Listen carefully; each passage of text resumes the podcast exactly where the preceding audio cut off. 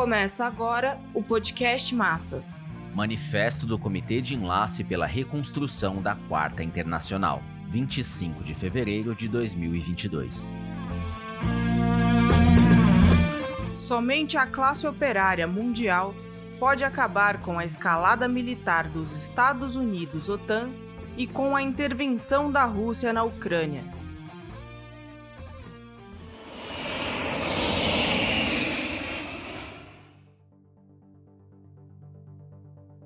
Os Estados Unidos não aceitaram a exigência da Rússia de não incorporar a Ucrânia na OTAN e, assim, fecharam a possibilidade de um acordo diplomático. Biden tinha plena clareza de que Putin não poderia retroceder o cerco militar à Ucrânia de mãos vazias. Eis porque o chefe do imperialismo mundial afirmava com toda certeza que Putin ordenaria a invasão da Ucrânia. O governo ucraniano reclamou da insistência com que Biden anunciava a iminência da invasão, mas se mostrou incapaz de ter uma decisão própria em abrir a discussão de um acordo com a Rússia. O curso dos acontecimentos dependia inteiramente dos Estados Unidos, que estavam por levar o conflito ao impasse e daí à invasão da Ucrânia pela Rússia. A campanha internacional da imprensa controlada pelas potências foi a de que os Estados Unidos, os aliados europeus e a OTAN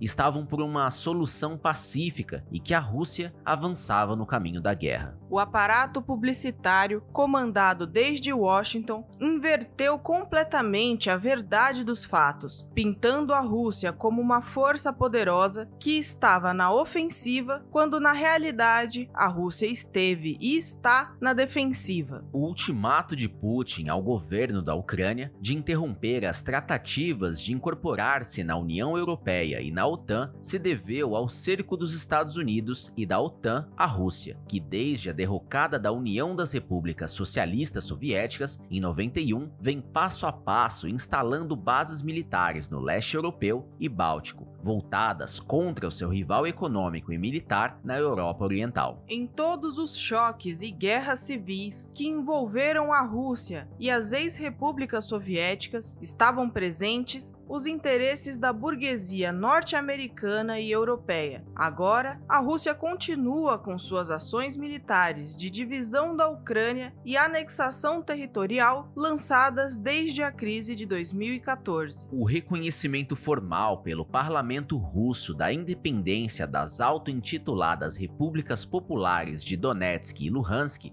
faz parte do desmembramento e posse da Crimeia pela Rússia. A bravata proferida por Putin de que a Ucrânia pertence por direito histórico à Rússia, reportando ao Império Grão-Russo e condenando a Revolução Proletária por ter criado a União Soviética, não faz senão demonstrar que, em sua posição defensiva diante do cerco norte-americano, realiza uma ofensiva sobre o povo ucraniano. E por outro lado, a farsa de Biden com a denúncia de que Putin pretende reerguer a União Soviética reflete a necessidade do imperialismo de pôr a Rússia de joelhos. Não bastaram para os Estados Unidos e aliados europeus o desabamento da União Soviética e a emersão de inúmeras repúblicas opositoras à Rússia, que teve de se adaptar a uma restrita federação. O objetivo central da Guerra Fria havia sido cumprido sob os governos de Gorbachev e Yeltsin. A liquidação da União Soviética foi de ordem histórica, uma vez que interrompeu o processo de transição do capitalismo ao socialismo, que implicava o desenvolvimento da Revolução Mundial. O problema estava em que a Rússia havia se tornado uma potência regional baseada nas conquistas da Revolução Proletária e da Constituição da União Soviética, que congregou os povos oprimidos pelo Império Grão-Russo. As potencialidades econômicas da Rússia são gigantescas diante de uma Europa esgotada e em declínio. A reorganização da centralização autoritária e a reversão por Putin do processo desordenado de restauração capitalista, em seguida a liberação de forças anárquicas da crise política que se aprofundou sob o governo golpista de Yeltsin, se chocaram com o plano dos Estados Unidos de tornarem a Rússia em mais uma das semicolônias, ainda que com distinção. A Guerra Fria foi oficialmente declarada extinta, mas na realidade apenas mudou de forma, uma vez que os Estados Unidos mantiveram a OTAN e a potenciaram contra a Rússia. É nesse marco que se chegou à intervenção e guerra na Ucrânia. Está claríssimo que a posição militar do governo e da oligarquia russos é defensiva diante do cerco imperialista, mas ofensiva diante da Ucrânia espremida entre os interesses da burguesia imperialista e os da oligarquia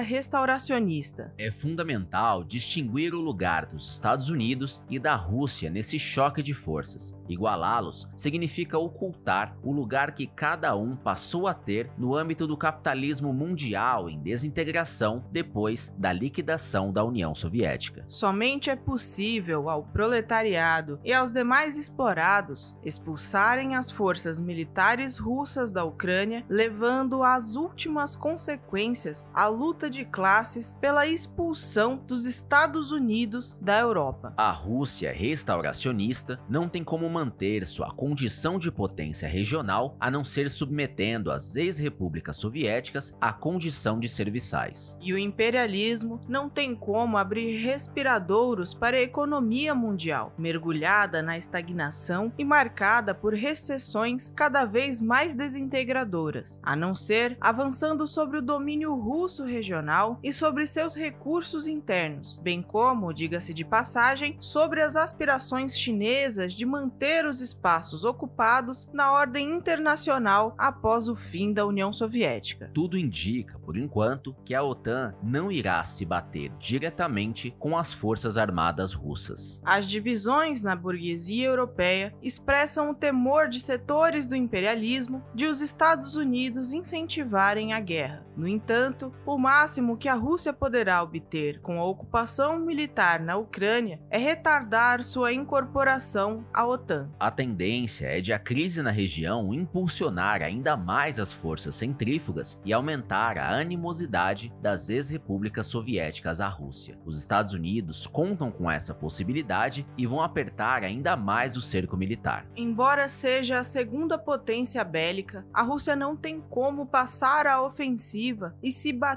contra a ampla aliança imperialista montada pelos Estados Unidos no pós-guerra e por meio da Guerra Fria. A aliança recém-formada com a China constitui uma força mundial considerável, mas a possibilidade de se armar para uma guerra com os Estados Unidos é menos provável que a abertura de seus países à penetração do capital financeiro. O essencial, porém, está em que o confronto militar na Ucrânia evidencia um novo momento da manifestação das tendências bélicas do imperialismo. A unidade da classe operária europeia contra a ofensiva dos Estados Unidos e OTAN é o ponto de partida para mudar o curso da guerra, virando as armas contra a burguesia imperialista e a oligarquia restauracionista russa. O proletariado norte-americano certamente romperia sua inércia. A desorganização da classe operária mundial é o fator determinante da situação em que se coloca, objetivamente, o confronto dos Estados Unidos com a Rússia. As manifestações contraditórias dos acontecimentos têm permitido ao gigantesco aparato de propaganda das potências ocultar o imperialismo como fator determinante da detonação da guerra na Ucrânia do dia 24 de fevereiro. A classe média mundial está sendo atiçada a condenar a Rússia e a apoiar os carniceiros imperialistas. Está sendo convencida a esquecer-se dos fatos passados, como a guerra no Vietnã em 1970 1985, os bombardeios da OTAN sobre a ex-Yugoslávia em 1999, a invasão dos Estados Unidos e Inglaterra ao Iraque em 2013 e a intervenção na guerra civil da Síria e da Líbia em 2011. Não há intervenção e guerra que os Estados Unidos não estejam presentes. Putin exorta o exército ucraniano a derrubar o presidente da República e a instalar um novo governo. Assim, se coloca inteiramente no terreno burguês da solução da crise política. Os explorados, de alguma forma, devem apoiar essa ação que não corresponde à luta de classes mundial contra o imperialismo o proletariado e demais oprimidos estão diante da tarefa de retomar o caminho da independência política, combatendo com seus próprios métodos e programa a oligarquia ucraniana que obstinadamente se volta a submeter o país à União Europeia e à OTAN. Trata-se de construir seus próprios organismos de poder e pôr em pé uma direção política que se coloque pela unidade da Ucrânia e a unidade de todos os oprimidos do continente. As condições da guerra exigem a urgência do proletariado intervir com suas próprias consignas. A bandeira de desmantelamento da OTAN e de expulsão dos Estados Unidos em toda parte em que tenham bases militares deve estar na linha de frente. Somente assim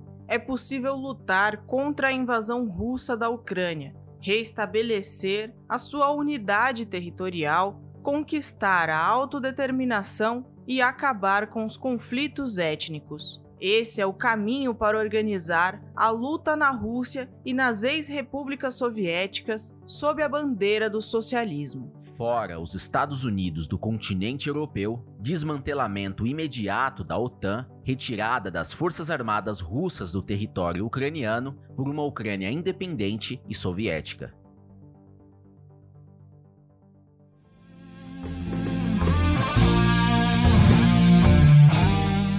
Esse podcast é apresentado pelo Partido Operário Revolucionário, membro do Comitê de Enlace pela Reconstrução da Quarta Internacional. Para mais informações, acesse pormassas.org.